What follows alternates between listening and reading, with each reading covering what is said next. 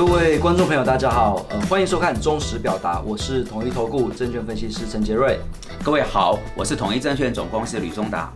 呃，今天呢，想要跟吕副总探讨一下这个解析这个全球超级央行周。那我们今天主要总共有三个子题。第一个子题就是呃，全球央行的货币紧缩潮。自从联准会在九月升息三码之后呢，其实全球各大的央行都是陆陆续续的跟进。那这样子，全球央行的鹰派的升息对全球的经济会造成什么样的一个冲击？这是我们第一个子题。那第二个子题就是说，在呃全球央行的一个紧缩潮的情况之下。其实美元指数它是不断的走强，那在这样子的一个呃时空背景之下，对亚洲的货币还有对台股会造成什么样的一个影响？那第三个子题呢，想要探讨一下，就是说在这样子的一个呃货币紧缩的一个时空背景之下，台股的一个投资建议还有投资策略到底要怎么样去拟定？这个是今天想要跟各位观众朋友探讨的一个部分。那当然，我今天先做个预告，因为今天晚上七点，那我们也会有相同的一个主题探讨这个全。球的一个呃央行货币紧缩的一个状况，那我们这一次会呃在我们的一个 FB 做直播，那题目是升息赶不走通膨巨兽，如何编织投资梦？那这一次的一个 FB 直播呢，会有统一投顾的总经理廖婉婷，还有统一投顾的首席经济学家吕正道为大家做进一步的一个讲呃讲解，所以也欢迎各位观众朋友在 FB 上面搜寻统一证券的官方网网站，就可以在晚上七点的时候收看我们的直播。好，那我们开始今天的一个题目，就是探讨这个全球央行紧缩的一个状况。那副总这边来讲，我想呃，针对第一个，就是说，在美国联准会它九月升息三码之后，其实全球的央行都陆陆续续的跟进，包括英国的央行它是升息的两码，那瑞士的央行是升息的三码，而且瑞士的央行它是终结了从二零一四年以来的负利率。那当然，台湾这边升息的码数比较少，不过也跟进了半码。那我想。这样子的一个鹰派升息的一个状况，目前看起来还没有结束，因为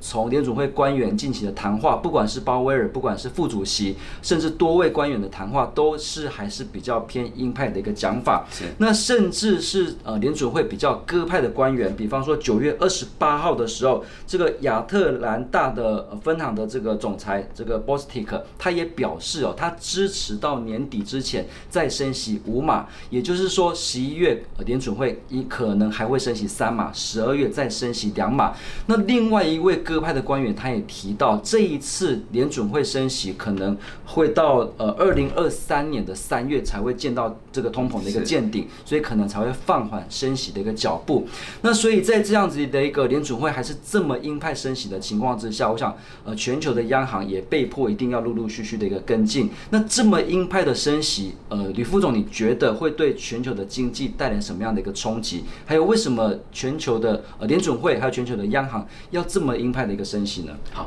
谢谢杰瑞哈，我想提几个观察角度。首先，我们刚刚结束这个超级央行周，那么以联准为首，全球在紧缩的浪潮里面，我就有两个央行是值得在意的。第一个就是瑞典央行，它在二十号，它一次升四码，而且还预告会持续紧缩。那瑞典的这个激进的升息是一九九二年十一月来的一个最大纪录。再来就是实在是很令人震撼哈，阿根廷是升息六十九点五帕，它的升息幅度之大，几乎是史上前所未见。所以，我们先从这两个央行的升息幅幅度先来感受，就是这个升息浪潮，现在是我们要面对现阶段很重要的一个课题。再来就是美元跟其他。呃，非美货币的一个汇兑哈，美元现在是创二十年新高，那欧元是创有欧元成立以来二十四年的新低，那英镑最近因为这个减税啊，被国际上看的是比较负面哈，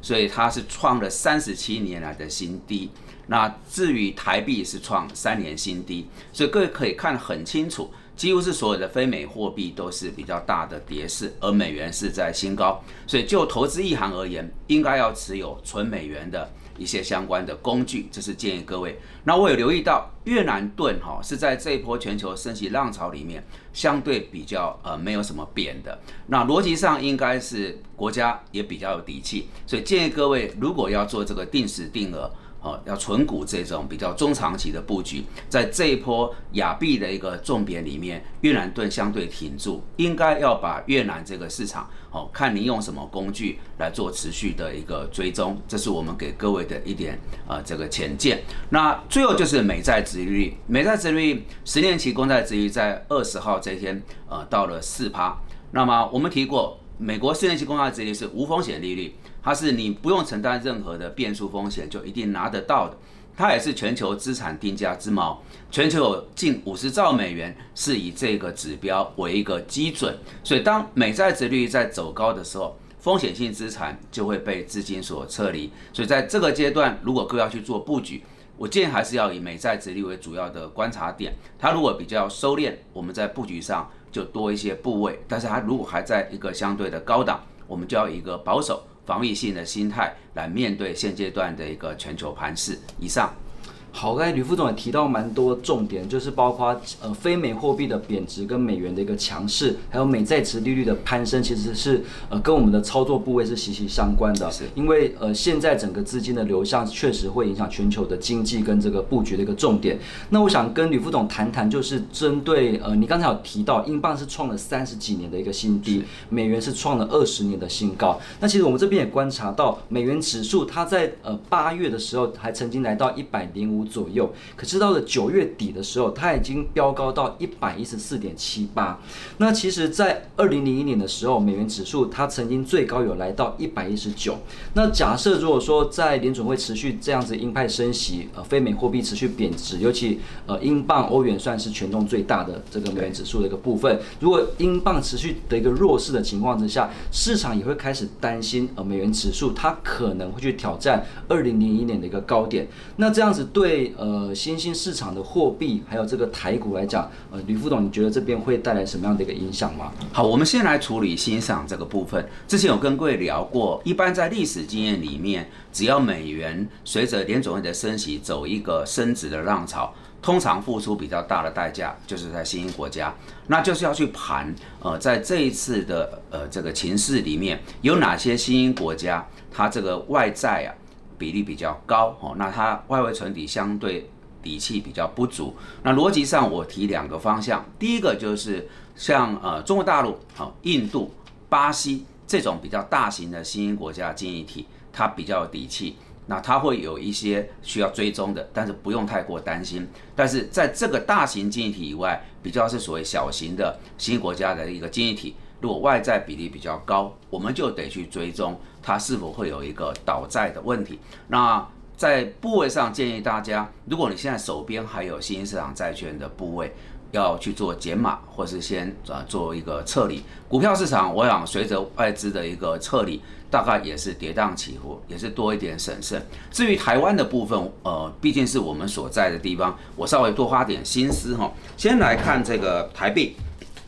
年初的时候，台币大概是二十七点五，第一阶段贬值到五月是二十九点七，而后到八月中旬盘整是到二十九三十。后来美元指数啊，呃，在这个一个阶段里面开始在走高，来看到资金在抽离啊，亚洲跟台湾。到今天我们录制的时候，它已经是到三十一点八，那就是代表从年初到这里约九月下旬，呃，它贬值将近十四趴，是蛮重的。但是要跟各位说，看起来一时半刻。还是有往下走，原因很简单，我们是亚洲主要的出口竞争，在这一波的贬值浪潮里面，韩环贬的幅度超过台币，所以我们为了跟韩国来竞争这个外销出口订单，大概在短期之内也不太容易说台币是一个比较止稳或是呃升值，应该是在走趋贬的一个方向。好，那台币趋贬，我们上次提过，会有台币贬值社会概念。可以去做一些追踪。另外一个，我最近几乎每天都被问到国安基金，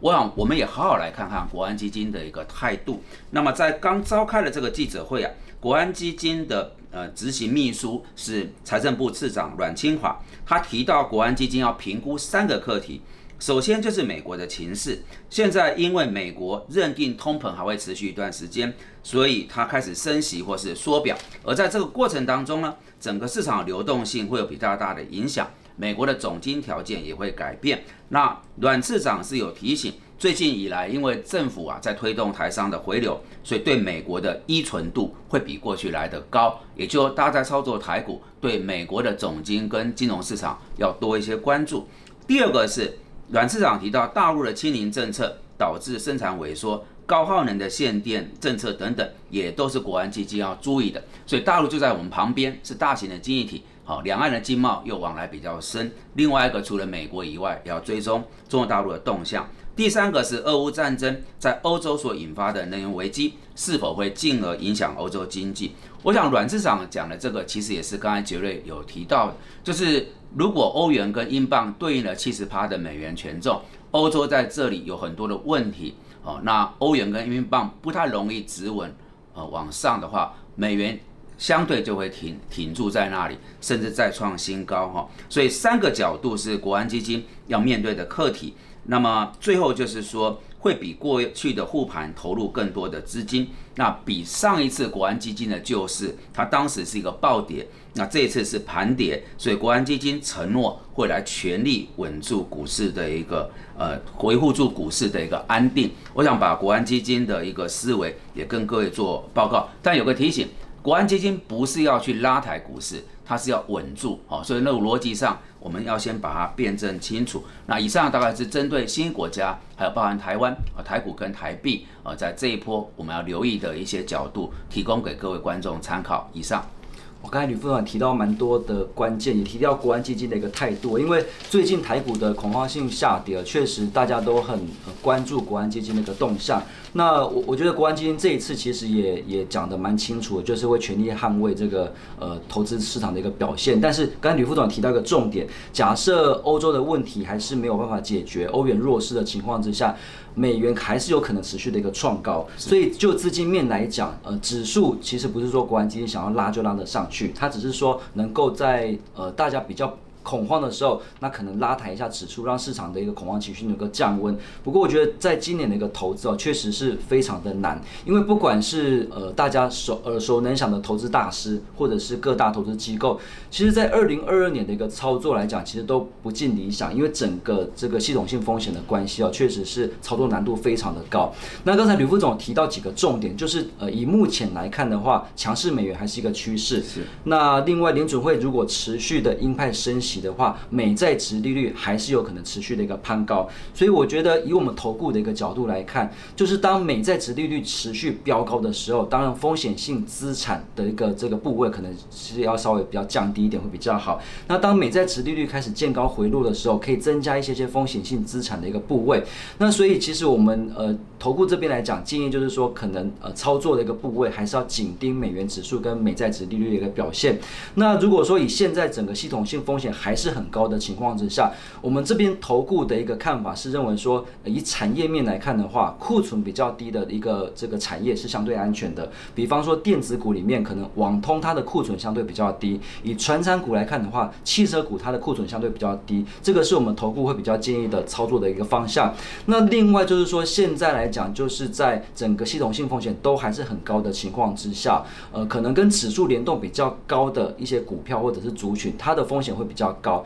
但是如果是一些政策做多，比方说中国大陆政策做多汽车股，比方说台湾呃政策做多这个新能源，还有储能、绿能一些相关的一些这个族群跟产业，它可能会是相对来讲风险性比较低的一个部分。好，那这个是我们投顾的一个看法。那呃除了说一些在台股的一些产业的建议之外，不晓得呃副总这边有没有什么其他的投资建议跟操作策略可以提供给各位观众朋友呢？好，如刚刚杰瑞所谈到，现在操作环境是比较艰难，所以各位在选股上得回到基本面。那基本面就是说，呃，历经了这一波的一个变化，它有没有一个稳定的现金流？那它的盈利到底是如何？所以对财报的检视，我认为会比过去来的重要。那顺着稍早这个脉络，我来提一个选股的方向，就是防御型的是一个优质的选择，它有业绩的稳定成长。波动幅度比较小，那值率比较高的特质，它就会成为现阶段资金的一个避风港。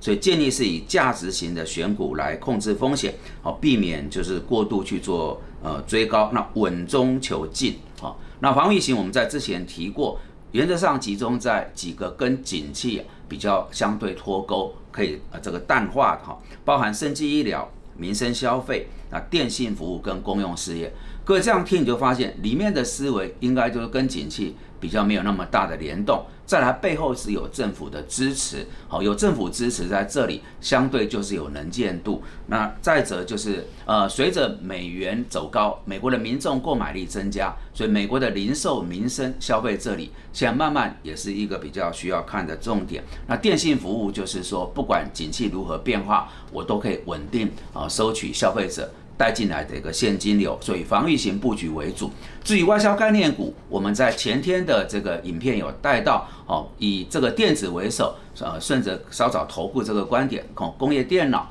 那么这个呃，资通讯里面的网通哦，伺服器，那么船厂当中的纺织、成衣、制鞋啊，自行车、工具机，那机械的下游出口等等，都是。我想，刚我们有梳理过，就是台币因为要考虑跟韩环这边的一个互动啊，呃，台湾要跟韩厂抢订单的话，可能这些啊外销概念股而言，还是要去啊做一个追踪。最后就是军工航太，而一个很现实的问题，我们上一次批了这个俄乌战争的专题，大家看到事态又进一步的升级。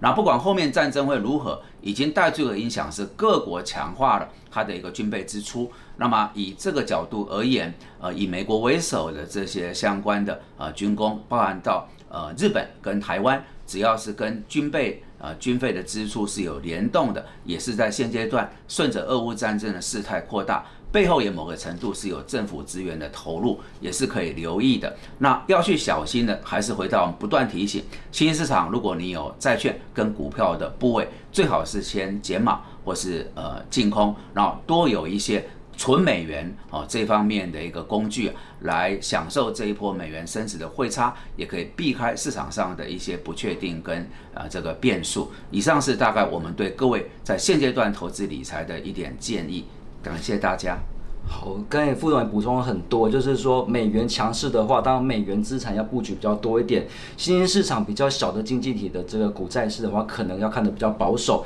那我们投顾这边刚才补充的一个产业库存低的，像是这个呃网通跟汽车。那刚才副总补充到，呃，在亚洲货币贬值的情况之下，有一些外销到美国为主的，会有这个汇兑收益的一个产业，不管是纺织、制鞋啊、自行车啊、高尔夫等等，这边也都是可以比较呃。这个风险相对比较低的一个产业。好，那刚才还有副总还有提到，就是地缘政治紧张的关系，不管是美中关系、呃，俄乌关系，或者是两岸关系，其实目前都是处于一个比较紧张的一个状况。所以在一些航太军工的一个部分，可能也会是相对比较受惠的一些族群。是。好，那我想刚才呃副总呃也也补充了非常多的一个说明。那如果说呃观众朋友想要更